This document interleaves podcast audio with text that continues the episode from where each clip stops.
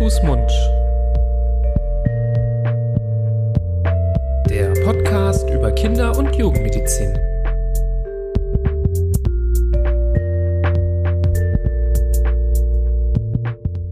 Herzlich willkommen zu einer neuen Folge Hand, Fuß, Mund. Hallo liebe Leute, hallo Florian. Grüß Gott.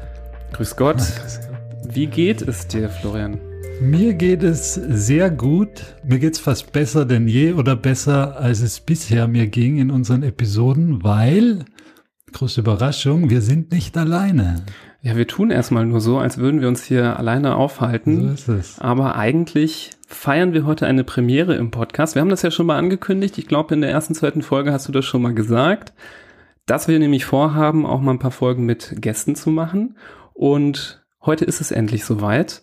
Heute machen wir eine Folge zu dritt und ich kündige schon mal an, wen wir hier sitzen haben, nämlich Frau Dr. Georgia Ortner, ähm, eine Kollegin von uns aus der Klinik, wo wir arbeiten, ähm, Oberärztin für den Fachbereich Gastroenterologie. Florian, sag uns doch mal mehr, wer uns denn hier erwartet heute. Ja, wie du schon gesagt hast, die Georgia ist eine ganz äh, liebe und nette Kollegin von uns ähm, im Bereich der Gastroenterologie, ist seit noch gar nicht allzu langer Zeit bei uns an der Klinik, zwei Jahre, ähm, hat ihre Medizinkarriere in Bonn begonnen mit einem Studium, wie sich's gehört, und hat dann den Weg der Kinderheilkunde eingeschlagen und sich, glaube ich, auch relativ früh Richtung Gastroenterologie bewegt. Ähm, eine namhafte Ausbildung genossen bei Dr. Buderos in Bonn, hat nach dem Studium eben auch dort angefangen zu arbeiten, ihre ähm, Spezialisierung dort dann abgelegt und wie gesagt vor zwei Jahren dann zu uns gekommen nach Düsseldorf Warum auch immer, das erfahren wir vielleicht auch heute noch. Ja, genug Einführung. Georgia, herzlich willkommen. Vielen Schön, Dank. dass du da bist. Vielen Dank für die Einladung. Dankeschön, hallo. Schön, dass du da bist. Ja, wir freuen uns super auf die Folge mit dir. Wir sind auch, ich bin auch ein bisschen aufgeregt. Jetzt, wo wir gestartet haben, bin ich auch doch ein bisschen aufgeregt. Aber ich glaube, wir machen heute äh, wirklich eine schöne Folge. Und ich dachte, wir starten erstmal. Wir haben ja schon ein bisschen was über dich gehört und da fiel direkt das Wort Gastroenterologie. Mhm. Dem einen oder anderen sagt das ja was, aber vielleicht, damit auch alle Hörer wissen, was so dein Spezialgebiet ist, vielleicht kannst du noch mal kurz erklären, was das eigentlich in in normalen Deutsch bedeutet. Mhm, gerne. Ähm, wir Gastroenterologen beschäftigen uns mit allem, was den Magen-Darm-Trakt angeht, im weitesten Sinne. Dazu gehört auch die Leber, dazu gehört die Bauchspeicheldrüse und ähm, beschäftigen uns mit allen möglichen Dingen, die dort ähm, nicht gut laufen könnten, Schmerzen bereiten könnten, versuchen diese zu lindern, herauszufinden, woher sie denn kommen. Und ähm, so Kinder ab ganz, ganz klein, da gibt's schon ganz häufig Probleme, die sein könnten, bis hin dann zum ähm, ja, Jugendalter. Eigentlich sowohl akute kleine Probleme, die man schnell lösen kann, als auch chronische kranke Kinder, die wir versorgen, dann zu betreuen. Cool. Und ähm, wann hast du gemerkt, dass du gerne Gastroenterologin werden möchtest? War das schon immer so dein Wunsch seit dem Kindergarten oder? nee, tatsächlich war es bei mir so, dass ich eigentlich äh, schon sehr früh wusste, dass es eine Sache gibt, die ich nie machen wollen würde und das war Medizin. Sitze ich jetzt hier als Gut, das hat ja nicht so Oberärztin, geklappt. ja. Ähm, ja, irgendwann habe ich mich des Schicksals angenommen und kann mir momentan, also eigentlich auch schon sehr kurz nachdem ich dann angefangen habe zu studieren, auch nichts anderes vorstellen.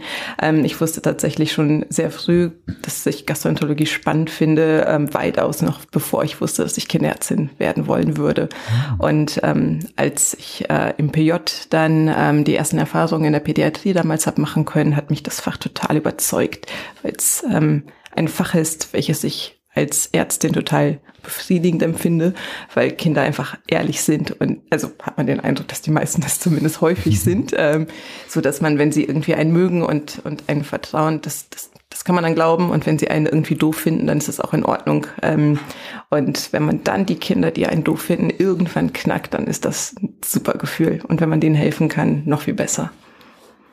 Cool. Interessant auf jeden Fall, dass du erst Gastroenterologie für dich entdeckt hast und dann erst die Kinder. Weil meistens kennt man das so von Kinderärzten, die wollen erstmal irgendwas mit Kindern machen und dann innerhalb der Arbeit, dann finden sie so eine Schiene. Bei dir war es andersrum, finde ich spannend. Ja, das lag vielleicht daran, dass die ähm, Kollegen aus Bonn ähm, es mir sehr leicht gemacht haben, den Einstieg zu finden in die Pädiatrie, weil man dort direkt mitgenommen wurde und schon ganz viele Sachen ganz viel selbst machen kann, was einen als PJler immer sehr begeistert. Ähm, ganz im Gegensatz zu den Erfahrungen, die ich dort in der internistischen Abteilung machen konnte, wo ich eigentlich eher hin wollte. So ein bisschen oh. schwieriger damals. Jetzt wird hier schon gedisst in unserem Podcast. Nein, Nein das macht nur Spaß. Du sollst ja deine, deine Erfahrung berichten. Ich glaube, dir ist jetzt keiner böse von den ja. Internisten. Hört eh keiner zu. Internisten ja. hören keinen hören keinen Kinderärzte-Podcast. Super. Ist ein, ist ja auch ein großes Gebiet. Wir haben uns ja in den ersten Folgen schon darüber ausgelassen, dass die Kinder- und Jugendmedizin an sich schon so ein Riesengebiet ist, wo nicht nur Medizinstudenten ziemlichen ziemliche Sorge davor haben, vor den Prüfungen etc. Aber die Gastroenterologie, wie du gerade gesagt hast, mit das, da geht es um die Leber, da geht es um den Darm, da geht es um den Magen, da geht es um das Kleinkind, um den Säugling, um den 17-Jährigen. Das ist ja auch ein unglaublich großes Gebiet, wo man sich wahrscheinlich dann auch nochmal spezialisiert in, in weiterer Folge und so seine Steckenpferde ausgräbt und auch nicht so grundsätzlich für alles jetzt der Spezialist ist, oder? Ja, genau. Ähm, also ich würde halt sagen, das, was häufig ist, das sieht man natürlich ähm, schneller und ähm, kann schneller greifen und auch ähm, ja entsprechende bessere Betreuung dann gewährleisten. Seltenere Dinge schlagen wir natürlich irgendwie nach und natürlich entwickelt sich dann irgendwie im Verlauf der Zeit zumindest was bei mir so Dinge, die ich sehr gern gemacht habe, weil ich den einfach spannend finde. Ähm, dazu gehören für mich die chronisch entzündlichen Darmerkrankungen, weil das ähm, unter, unter Umständen halt auch die Krankheiten sind, wo wir eine längere Betreuung der Kinder und der Familie dann irgendwie haben und nicht nur ein Problem, eine Lösung haben und dann war es das. Und das fand ich daran eigentlich immer sehr schön. Mhm. Ähm, natürlich gibt es aber auch jetzt, was so unterschiedliche Fachbereiche bei uns angeht, Dinge, wo man immer mal nachschlagen muss oder auch mit Kollegen dann spricht, die sich dann eher dafür und das ist mhm. klar. Das ist bei uns auch nicht anders. Da je, je seltener es wird und je ausgefallener es wird, desto mehr muss man in die Materie sich rein ja. denken und, und da auch bisschen außerhalb seiner üblichen Normen denken. Super. Über diese ganz speziellen Fälle sprechen wir heute, glaube ich, nicht. Ähm, nee. Wenn dann unabsichtlich. Nee. Ich glaube, wir besprechen heute ein richtiges ähm, Überthema der ein Blockbuster. Kinder, Blockbuster, ja, sehr gut. Ein Blockbuster der Kinder- und Jugendmedizin. Ähm, das ist mal wieder eine Folge, wo es mehr um ein Symptom geht als um eine Krankheit. Wir haben ja schon das eine und das andere mal gehabt. Ne? Manchmal haben wir eine ganze Krankheit besprochen, manchmal eher ein Symptom, wie die allererste Folge über Fieber. Und wie man schon am Folgentitel erkannt hat, geht es heute natürlich um Bauchschmerzen. Und wer könnte besser geeignet sein, um was über Bauchschmerzen zu sagen, als jemand, der sich auf Magen und Darm spezialisiert hat? Denkt man erstmal, ne? Genau. Genau, Bauchschmerzen wird assoziiert sehr schnell mit ähm, Magen und Darm. Ähm, allerdings, ähm, je kleiner das Kind ist, können Bauchschmerzen natürlich äh, ganz vielfältige Ursachen haben. Und dann gilt es dann herauszufinden, warum das Kind Bauchschmerzen angibt zu haben. Ja, viele Eltern merken ja auch irgendwann, dass man, ja, dass, dass die Kinder regelmäßig Bauchschmerzen auch angeben. Also das ist ja mhm. etwas, was nicht selten vorkommt. Es gibt ja Symptome, die sind selten und es gibt Symptome, die sind häufig und welche, die sind sehr häufig. Und bei Kindern sind Bauchschmerzen ja wirklich sehr häufig. Ja. Sag doch mal den Eltern da draußen, eine interessante Frage ist ja wirklich, auch wenn man sich jetzt Vielleicht hat man gerade das erste Kind, man weiß es noch nicht so genau. Heißt denn, dass man, wenn man Bauchschmerzen hat, heißt es, dass man immer irgendwas am Bauch hat. Also muss da im Bauch irgendwas komisch sein. Es gibt ja viele Situationen, wo ein Kind mit Bauchschmerzen kommt und dann kommt oft die Frage, können Sie nicht jetzt einen Ultraschall machen oder können Sie den Bauch abhören? Und manchmal kann man, ähm, kann man das gerade nicht oder möchte irgendwie erklären, dass es vielleicht nicht notwendig ist. Was denkst du? Was sollten Eltern darüber wissen? Mhm. Ich finde Bauchschmerzen deswegen eigentlich ähm, ein sehr vielfältiges Symptom insofern, als dass ähm, das erstmal schon ein Schritt weiter ist, wenn wenn das Kind ein bisschen älter ist und tatsächlich dann auch verbalisieren kann, dass es Bauchschmerzen hat. Je kleiner die Kinder sind, desto schwieriger ist das natürlich herauszufinden. Bei den ganz Kleinen ähm, kann man vielleicht darauf kommen, wenn sie, wenn sie sich äh, wimmern, wenn sie schreien, wenn sie ähm, zusammen sich ziehen, die, die Beine anziehen und ähm, das sind alles so Hinweise, die auf Bauchschmerzen dann irgendwie hindeuten könnten. Ähm, wenn wir im Kleinkindalter oder im Schulalter sind, dann sagen die Kinder auch, dass sie Bauchschmerzen haben. Ob es dann Bauchschmerzen sind oder aber ein Infekt mit Bauchschmerzen einhergeht, ob sie aufgeregt sind, ob sie verstopft sind, ähm, ob sie jetzt einfach irgendeine positive Erregung durchleben und dann da die mit Bauchschmerzen assoziieren. Das ist ja wirklich ganz vielfältig. Ich glaube, wichtig ist, dass ähm, tatsächlich das zwar ein häufiges Symptom ist, aber ähm, die gute Nachricht ist, ähm, dass es einfach in den allermeisten Fällen ähm, vorübergehend ist und eigentlich ganz harmlos ist. Und dann gilt es natürlich als Eltern irgendwie so ein bisschen Gefühl dafür zu entwickeln, ist das jetzt ähm, akuter Schmerz, ähm, um den ich mir große Sorgen machen muss? Oder lässt er sich jetzt ablenken oder lässt das Kind sich ablenken? Geht es mit dem Wärmkissen schon wieder besser? Ähm, sind es Schmerzen, die nur tagsüber sind äh, und nachts schlafen die Kinder eigentlich durch? Solche Dinge. Und wenn das eigentlich da ist, dann denke ich, dass es eigentlich nicht so bedenklich ist.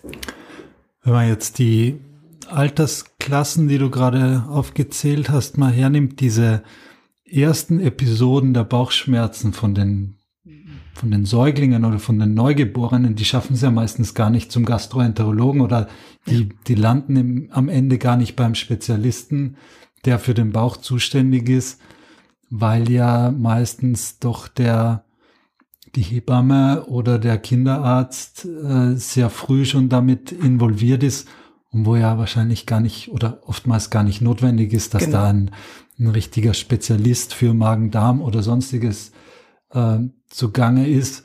Wobei das ja schon auch ein sehr komplexes Thema ist, diese, wie man es auch nennt, drei Monatskoliken oder, äh, oder diese Bauchschmerzen bei den ganz Kleinen.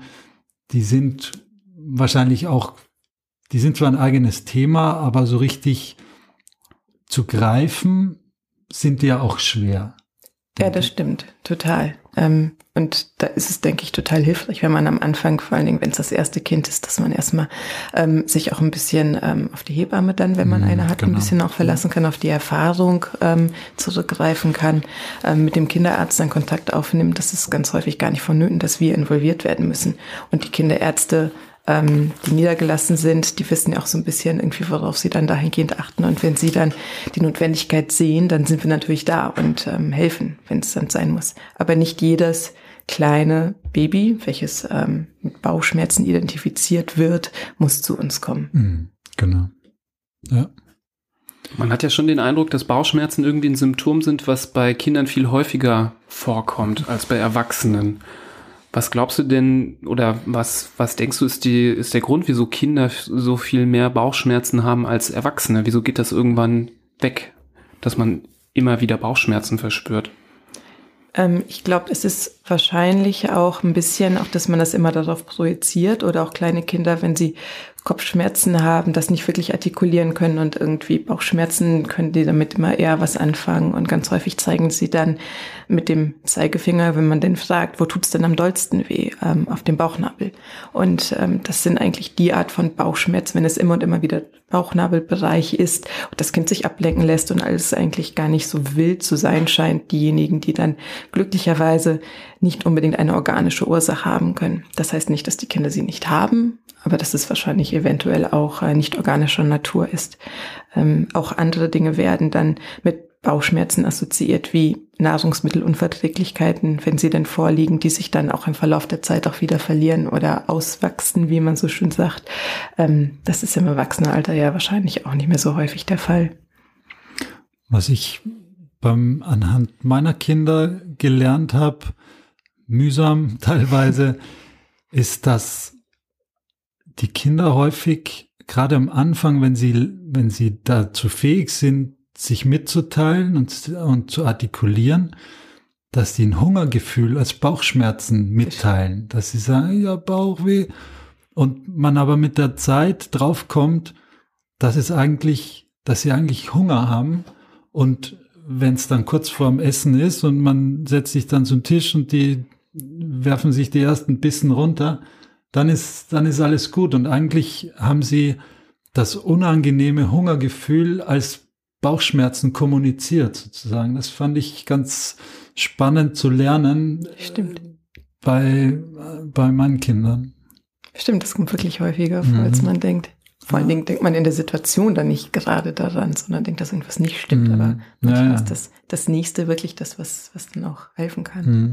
Und was du gesagt hast, diese, die Lokalisation der Bauchschmerzen, ist, finde ich auch ganz wichtig. Dieses um den Nabel herum wehtun, das hat eine ganz andere, ähm, ist, finde ich, ganz anders, als wenn es jetzt speziell irgendwo auf einer Seite oben, unten, rechts, links das ist schon viel aussagekräftiger als dieser Schmerz. Ja, mir tut's rund um den Nabel weh.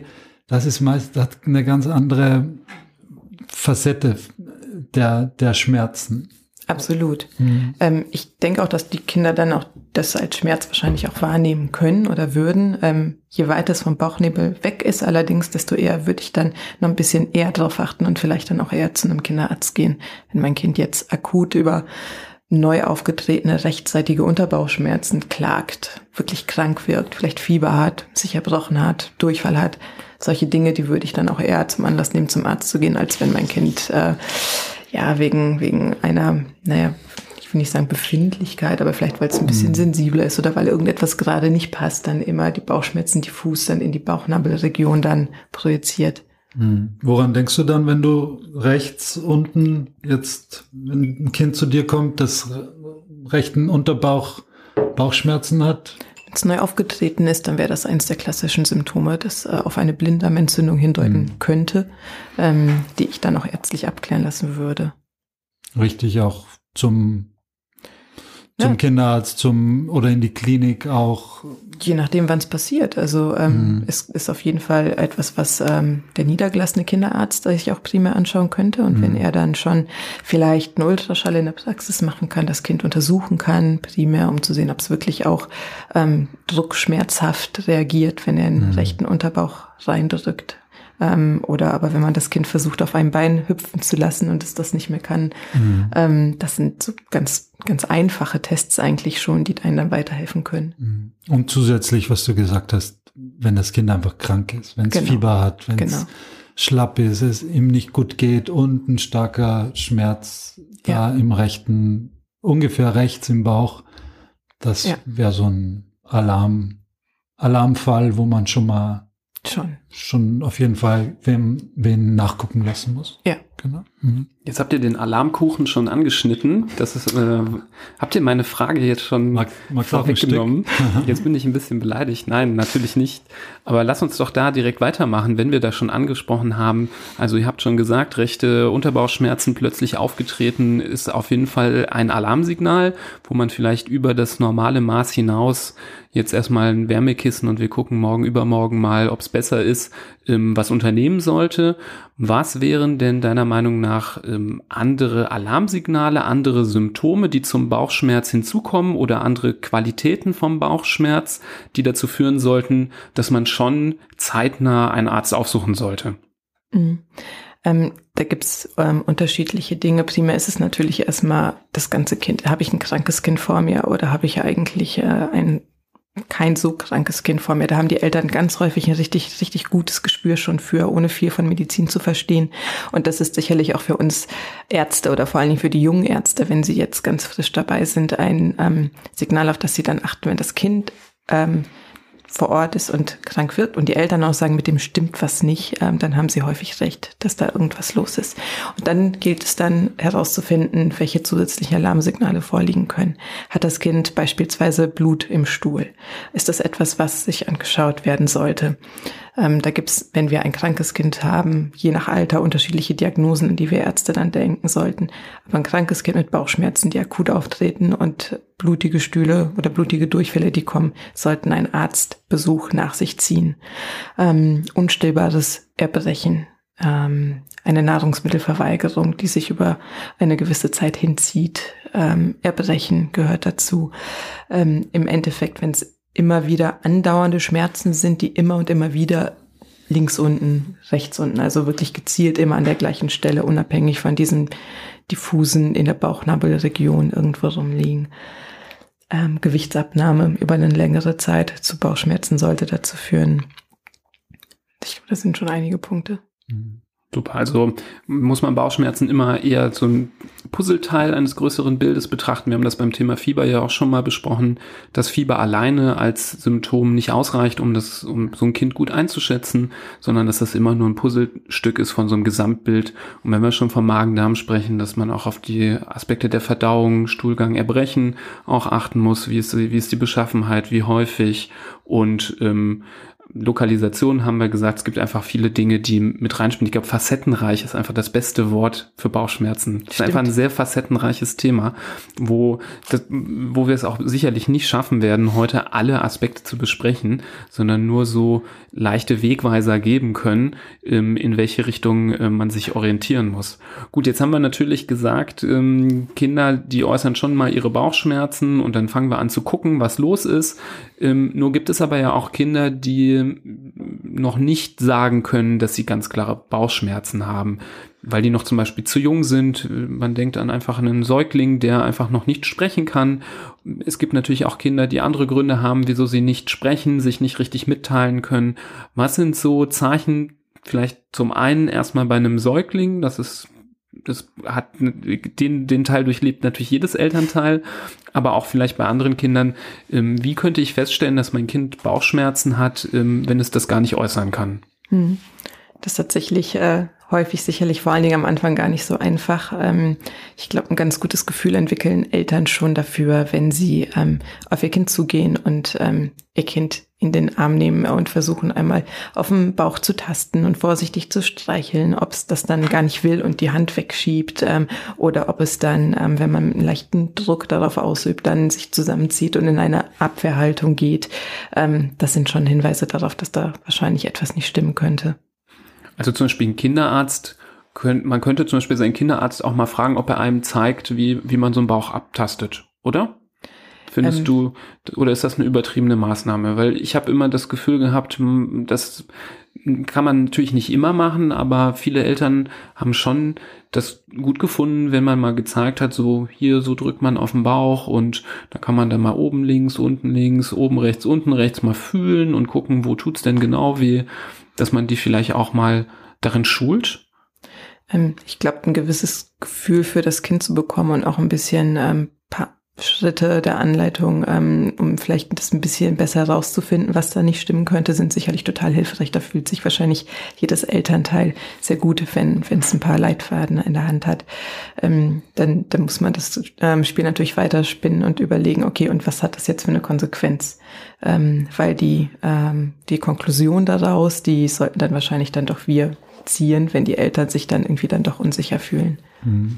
Ich finde die Idee eigentlich gar nicht schlecht, da die Eltern ein bisschen auch mit einzubeziehen, aber ich glaube, es muss ein relativ konkreter oder abgesteckter Rahmen sein. Ich glaube, es macht jetzt wenig Sinn, wenn man allen medizinischen Laien zeigt, hier ist die Leber, die muss man so abtasten, die fühlt sich so an, hier wäre die Milz, hier ist der Blinddarm, sondern vielleicht reicht es schon aus, ein Gefühl zu vermitteln, wie sich eigentlich so ein Bauch anfühlt. Wie tief kann man eigentlich im normalen Umgang so einen Bauch auf so einen Bauch rumdrücken, ohne jetzt einfach durch das Rumdrücken schon ein unangenehmes Gefühl auszulösen? Und was ist jetzt eine Abwehrspannung, die okay ist? Und was ist eine Abwehrspannung, die mir zeigt, dass da im Bauch irgendwas los ist, was was äh, ein Arzt sehen sollte. Genau, ich meinte eigentlich eher nur so das Ermutigung, zu ermutigen, überhaupt nur mal zu fühlen. Also ich mhm. glaube, viele mhm. fühlen gar nicht, sondern hören nur das Symptom und geben dann entweder ein Schmerzmittel oder laufen direkt zum Arzt.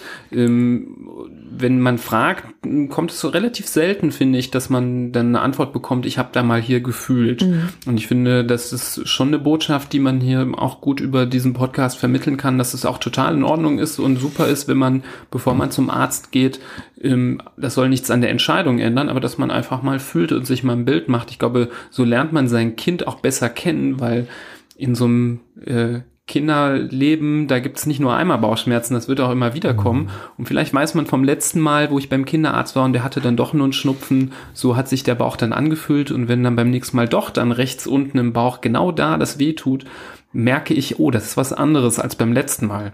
Also ich würde es, glaube ich, jedem raten, das zu machen. Vor allen Dingen kann man das ja auch in den Zeiten ausprobieren, in denen kein Problem da ist, um dann so ein Gefühl für einen Bauch zu bekommen, wie er sich denn anfühlt, wenn alles okay ist, so dass man dann Genau. Man ähm, kann das ja auch mal spielerisch, spielerisch, machen. genau. Ne? Mal gucken, ob ich finde, was du gerade gegessen hast. Das ist mein Standardspruch immer, ähm, um die Kinder zu animieren.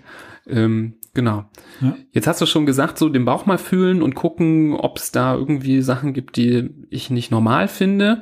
Was wäre bei so einem Baby vielleicht noch so etwas? Du, ich glaube, du hast das eben auch schon mal angedeutet mit den Beinen. Vielleicht noch mal ein bisschen genauer, dass man da auch gut drauf achten kann. Man kennt das vielleicht ja auch schon von sich selbst, wenn man ähm, einen Magen-Darm-Infekt hat oder, oder irgendwas mit einem nicht stimmt, dass es deutlich komfortabler ist, wenn man im Bett liegt und ähm, die Beine anzieht ähm, und die Knie gebeugt hält. Da ist weniger Zug auf der Muskulatur am Bauch und ähm, das ist eine, eine Erleichterung eigentlich für die Bauchmuskulatur. Und genau das Gleiche machen die kleinen Kinder ja auch, indem sie dann da sitzen und eigentlich die Beine angezogen haben als Zeichen dafür, dass da wahrscheinlich etwas nicht stimmen könnte. Und ich glaube, genau deswegen ist es vielleicht auch nicht schlecht, wenn man mal fühlt, weil ich glaube, viele Kinder ziehen die Beine auch dann erst an, wenn du mal ein bisschen tastest, ein bisschen die Hand drauf legst. Schon so, du brauchst die Hand ja oft dann nur so in die Richtung des Bauchs bewegen und dann werden die Beine schon angezogen, ohne dass du überhaupt das Kind berührt hast. Und dann hat man direkt schon ein Zeichen gesehen, was einem gut weiterhelfen kann. Ja, das stimmt. Super. Kann es auch einfach mal Verstopfung sein? Bauchschmerzen? Viel häufiger, als man wahrscheinlich denkt, wenn man mit dem Fach nichts zu tun hat. Mhm. Das äh, ist tatsächlich super häufig unser, unser Alltag und ähm, erfreulicherweise dann auch die Fälle, die mit ähm, viel, viel Bauchschmerz kommen und dann nach entsprechenden Maßnahmen unsererseits dann auch wieder ganz, ganz glücklich auch uns äh, verlassen wieder aus der Ambulanz oder beim Kinderarzt. Und das beginnt schon im ganz, ganz kleinen Alter natürlich mit den drei Monatskoliken kann das beginnen. Darüber hinaus Kleinkinder, große Kinder. Mhm. Das Thema ist allgegenwärtig. Das würde sich wahrscheinlich eine eigene Folge verdienen, eine eigene Ja, Episode. Definitiv, das ist ähm, genauso facettenreich wie die Bauchschmerzen selbst, würde ich mal denken. Da wollen wir, äh, das sparen wir uns noch auf, wer weiß, vielleicht kommt ja noch was. Und ähm, So machen wir das. Genau. Und das, das, wir haben ja neben den Verstopfungen ja auch noch ähm, Durchfall. Das ist ja irgendwie, fühlt sich ja ein bisschen so an wie das Gegenteil von der Verstopfung. Und ähm, dieses Symptom ist ja ähm, auch häufig ähm, mit Bauchschmerzen assoziiert. Meistens irgendwie durch einen Infekt, aber nicht immer. Wie, wieso kommt es überhaupt dazu, dass der Stuhl so flüssig wird? Da gibt es auch unterschiedliche Gründe für. Ähm, klar, Magen-Darm-Infekt ist sicherlich super häufig der Fall. Ähm, wenn es äh, eine akute Erscheinung ist, wenn es auch chronische Erkrankungen sind ähm, oder etwas ist, was sich länger zurückzieht, dann könnte es auch ähm, eine Nahrungsmittelunverträglichkeit sein. Ähm, ob es jetzt äh, eine Zöliakie ist, also eine Glutenunverträglichkeit oder aber eine Laktose- oder Fructoseunverträglichkeit, ähm, die auch damit einhergehen kann, aber paradoxerweise allesamt auch wieder so eine Verstopfung machen können. Ähm, es kann ähm, einfach nur Aufregung sein, die dann dazu führt, ähm, oder einfach auch normal sein. Okay, aber es ist dann meistens schon irgendwie so, dass die Darmwand dann entzündet ist oder gibt es auch Durchfall, ohne dass der Darm irgendwie entzündet ist? Ähm, wenn wir jetzt ähm, gerade beim Thema Verstopfung waren und darüber reden, dass auch natürlich, ähm, wenn das eine längerfristige Geschichte ist, ähm, es dazu Stuhlschmieren kommt oder dünner flüssigeren ähm, Stuhlabgänge kommen, unwillkürlich, dann kann auch eigentlich ein Durchfall sich klinisch bemerkbar machen, allerdings aber eine Verstopfung zugrunde liegen. Da muss die Darmschleimhaut gar nicht erst entzündlich verändert sein. Mhm. Ich macht dann eher die Menge auch den Unterschied, oder? Jetzt Ja. ein Durchfall mit richtig, wo richtig was los ist, da ist, wäre das unwahrscheinlich, aber jetzt so klecksweise, das ist dann sozusagen das, das Flüssige, was es noch vorbei schafft, aber eigentlich das Hauptproblem ist eine Verstopfung, die da Korrekt. ziemliche Beschwerden macht. Mhm. Ich merke schon, dieses Thema fasziniert uns total. Wir, Total. wir driften immer wieder zum Thema Verstopfung ab. Es wird immer augenscheinlicher, dass wir da noch genauer drüber sprechen müssen. Ähm, ich hätte noch eine Frage an dich, nämlich viel häufiger als die Bauchschmerzen, mit denen man zum Arzt rennen muss, sind ja wahrscheinlich die, mit denen man eigentlich nicht unbedingt zum Arzt gehen muss. So, das Florian hat das richtig gesagt, dieses, ah, ich habe irgendwie Bauchschmerzen, aber nicht so schlimm, aber Papa, Mama, mach mal bitte was, äh, stört mich schon. Ähm, was sind so Hausmittelchen, die du vielleicht, vielleicht auch deinen Patienten empfiehlst, die jetzt nicht unbedingt sofort medikamentös sind, ähm, wie man so Bauchschmerzen behandeln kann, wie man die Symptome lindern kann, wie man seinem Kind auch mal dann abends oder auch nachts, wenn es dann aus dem Schlaf aufwacht und so ein bisschen über Bauchschmerzen klagt, ähm, wie man dem da weiterhelfen kann. Hm. Ähm, du sprichst das Thema, das große Thema der chronischen Bauchschmerzen an, die ähm, keine organische Ursache jetzt haben müssen, ähm, aber dennoch viele Kinder beschäftigen.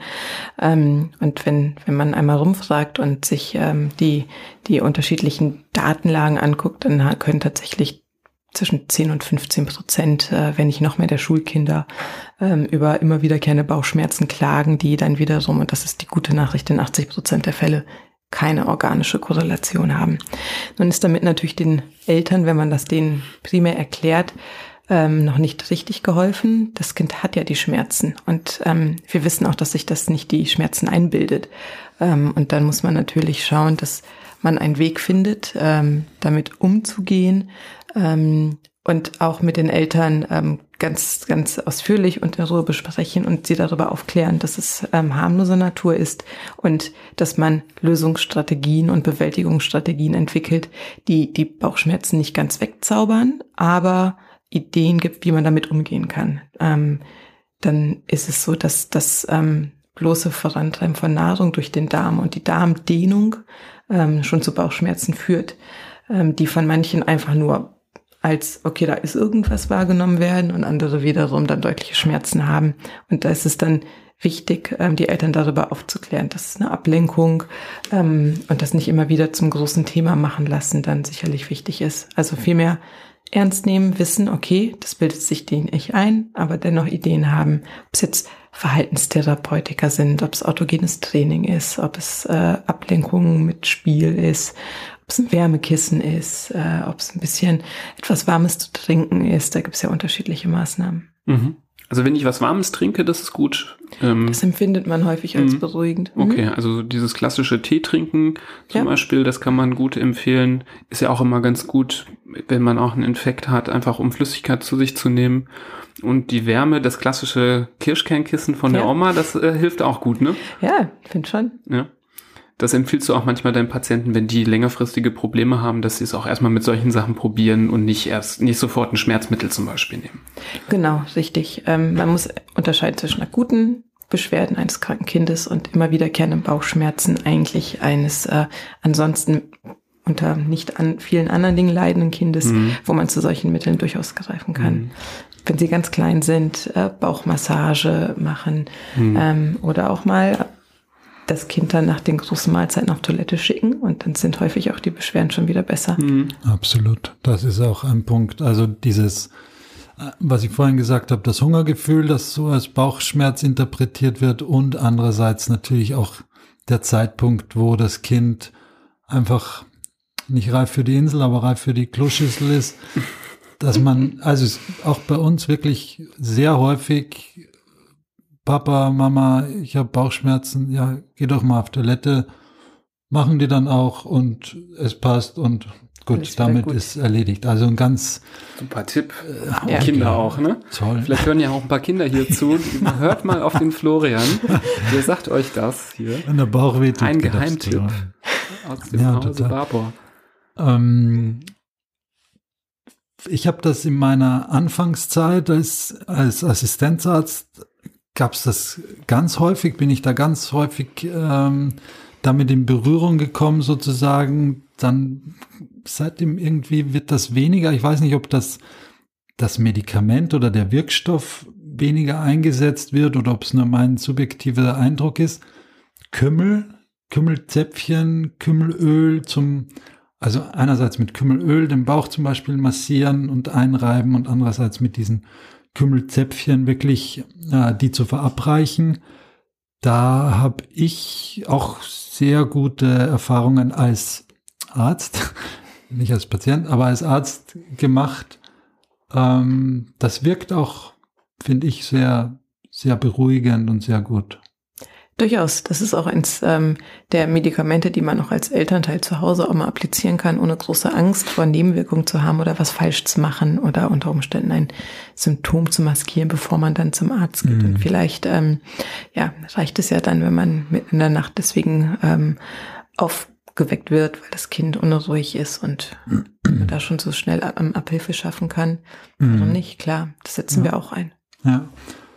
Ähm, dann gibt's diese ist wahrscheinlich ein kontrovers diskutiert oder ist sicher ein kontrovers diskutiertes Thema, diese Tropfen, die man äh, Säuglingen und Neugeborenen gibt, ähm, so wie Subsimplex zum Beispiel, da gibt es ja auch ganz unterschiedliche Meinungen, ob das jetzt die Wunderwaffe schlechthin ist gegen Bauchschmerzen im ganz jungen Alter oder ob das eigentlich für die Tonne ist oder für die, für die Spüle. Ja, Wie ist ähm, da deine Meinung dazu? Mein ähm, oder ein äh, ehemaliger Chef in der äh, neonatologischen Neugeborenen Medizinabteilung hat äh, damals bei uns den Satz geprägt, wer heilt, hat Recht. Ähm, ja im Endeffekt ist auch das ein Medikament, welches man eigentlich auch relativ bedenkenlos auch zu Hause verabreichen kann, ob als Tropfenform. Kann. Eben, genau. Ja. Entweder Tropfenform oder als Zäpfchen. Und ähm, wenn die entschäumende Wirkung dazu führt, dass dann ähm, die Stuhlwallung äh, so ein bisschen in Gang kommt und es dann auch zum Stuhlabsetzen kommt und dadurch die Beschwerden gelindert werden. Mhm. Super, rein damit. Ja. ja. Also es ist hilft schon, sich äh, zu rüsten mit so einem Arsenal an Dingen, die man so über die Jahre merkt, das könnte helfen. Ein bisschen Saab, ein bisschen Kümmel mhm. und das dann auch vielleicht in so Situationen einfach mal ausprobiert.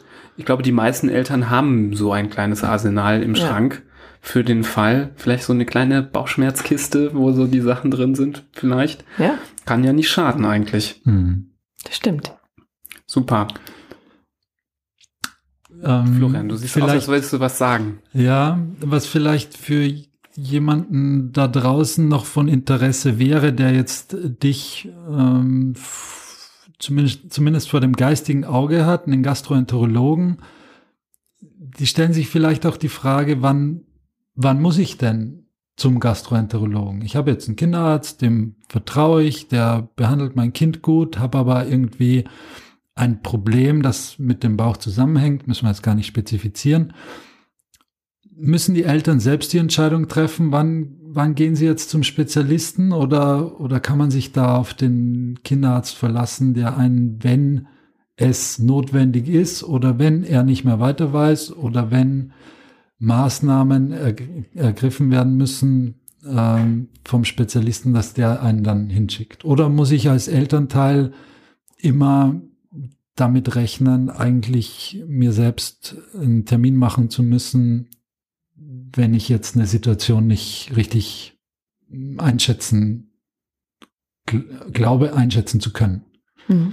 Das ist, ähm, glaube ich, eine ganz wichtige Frage und eine sehr gute Frage. Ich denke, dass ähm, primärer Ansprechpartner für viele, viele Probleme, die sich vielleicht auch leicht lösen lassen, dann der niedergelassene Kinderarzt ist. Ähm, wenn man ein vertrauensvolles Verhältnis zu diesem hat, dann kann man ihn ja auch wirklich danach befragen, ähm, was, was seiner Meinung nach dann oder ab wann man denn dahin müsste. Ich glaube, dass ähm, viele Kollegen da auch sicherlich irgendwann, ähm, wenn man entsprechend guten Arzt hat, dann auch ihre, ja, ihre Grenze dann irgendwann kennen und wissen, okay, bis hierhin sind meine Möglichkeiten, die ich an Diagnostik in der Praxis habe und ausführen kann und ähm, die sie uns dann eigentlich auch relativ äh, niederschwellig dann auch sonst schicken würden.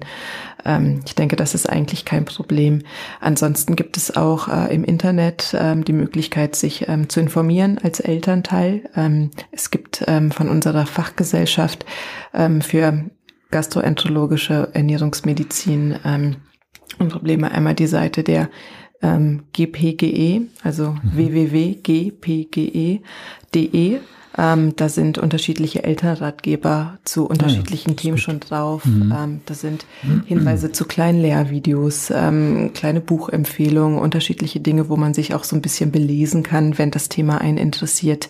Dann gibt es Elternratgeber auf der Internetseite ähm, der Deutschen Gesellschaft für Kinder- und Jugendmedizin, ähm, www.dgkj.de.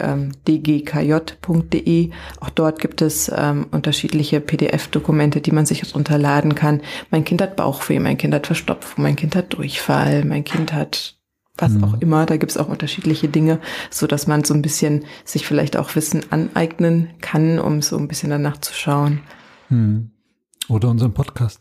Oder das? Oder hier einfach einschalten, wenn ihr jemanden kennt, ähm, dessen Kind ganz schlimme Bauchschmerzen immer hat und vielleicht hilft ja diese Folge auch ein bisschen weiter. Mhm. Ach, ich werde ganz häufig von Freunden, die mittlerweile auch alle Mamas und Papas geworden sind, gefragt ähm, oder von Freunden von Freunden mittlerweile irgendwo. Und manchmal sind es auch Themen, ähm, die man mal niederschwellig, äh, wenn man äh, am Wochenende oder irgendwie zu den Nichtöffnungszeiten des Kinderarztes gerade loswerden muss, dann irgendwie dann mhm. stellen kann.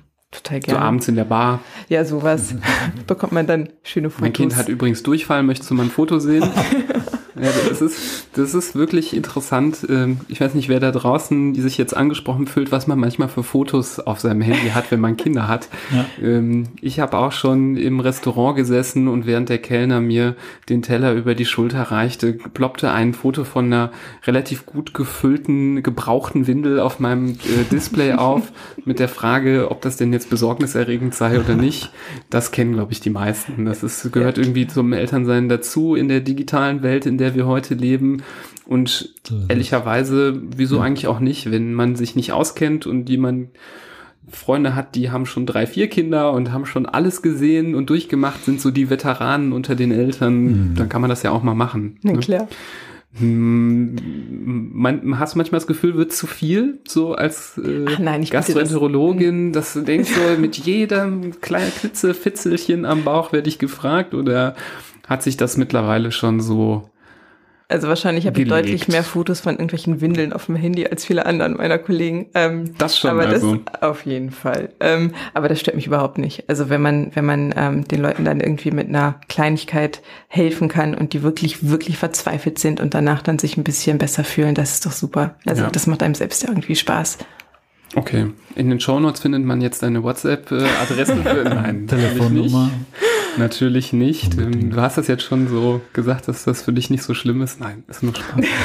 Das bieten wir, so gut sind wir dann auch nicht. Das können wir euch jetzt nicht bieten. Ähm, allerdings ähm, haben wir jetzt, glaube ich, relativ viel über das Thema Bauchschmerzen gesprochen. Ich habe schon angekündigt, wir können nicht jede Einzelheit besprechen. Ich glaube, wir haben jetzt hier so einen ganz angenehmen, guten Rundumschlag gemacht und überall das mal so ein bisschen angeschnitten, das Thema. Ähm, hast du noch was, was du denkst, was man Eltern jetzt unbedingt noch auf den Weg geben muss? So allgemeinen Tipp, jetzt noch so aus der Pistole geschossen? allgemeinen Tipp zum die Umgang Wunderwaffe. mit Bauchschmerzen. Die, die Wunderwaffe, nein, das meine ich, meine ich jetzt nicht, aber vielleicht noch so ein sowas vielleicht noch so eine Kleinigkeit, die man Eltern noch so an die Hand geben kann bei Bauchschmerzen das ist ja schwierig zu verallgemeinern. Eigentlich im Endeffekt sind, glaube ich, die wichtigsten Dinge im Alltag irgendwo wirklich erstmal Ruhe bewahren, wenn es dem Kind gar nicht so schlecht geht. Ich glaube, ähm, viele haben einfach Sorge und Angst und ähm, ich habe das Gefühl, dass ähm, das so ein bisschen, ähm, bisschen sich steigert dahingehend, dass man ähm, dieses, was du auch gesagt hast, lieber das mit dem einmal Hand anlegen, einmal gucken, ähm, Gefühl dafür entwickeln. Ich glaube, das ist ganz wichtig, ähm, weil man ja ganz häufig irgendwie in der Ambulanz konfrontiert wird mit Situationen, ja, und ähm, haben Sie mal geschaut oder haben Sie das oder das mal probiert? Nee, habe ich alles nicht gemacht. Und dass Sie dann einfach eine Sorge haben ähm, äh, vor der Verantwortung vielleicht auch oder aber eine Berührungsangst. Und ich glaube, die, die müsst, also das muss nicht unbedingt sein. Ich glaube, das, das kriegen wir zusammen hin. Schön. Ist das, kommt ja häufig zu dem Schluss, dass es zum Beispiel bei einem Schulkind an der Schule liegt, an dem, an dem Stress, an den Anforderungen, am Mobbing, was auch immer, dass man wirklich, wenn ihr sämtliche Ursachen abgeklopft habt, dass man am Ende des Tages dann draufkommt, das Kind ist eigentlich, die Bauchschmerzen sind eigentlich Ausdruck einer Überlastung oder einer Belastung. Es kommt das häufig ja, das, vor bei, das ist halt dir? genau der Punkt, ähm, was ich versuche schon ähm, ganz von Anfang an eigentlich anzusprechen. Das ist eben nicht dieses Phänomen, dass am Ende des Tages kommt das dann irgendwie rauskommt, weil ich finde, dass das dann ganz schwierig zu vermitteln ist. Ähm, deswegen, wenn wir ähm, Kinder haben zur Abklärung chronischer Bauchbeschwerden, dann gehört bei uns ähm, obligat dazu, dass nicht nur ein Ultraschall gemacht wird und natürlich das Blut untersucht wird und der Stuhl untersucht wird, sondern dass wir von Anfang an eigentlich auch immer eine ähm, psychologische Evaluation auch mit mhm. in Anbetracht ziehen, weil es einfach ein Puzzleteil ist.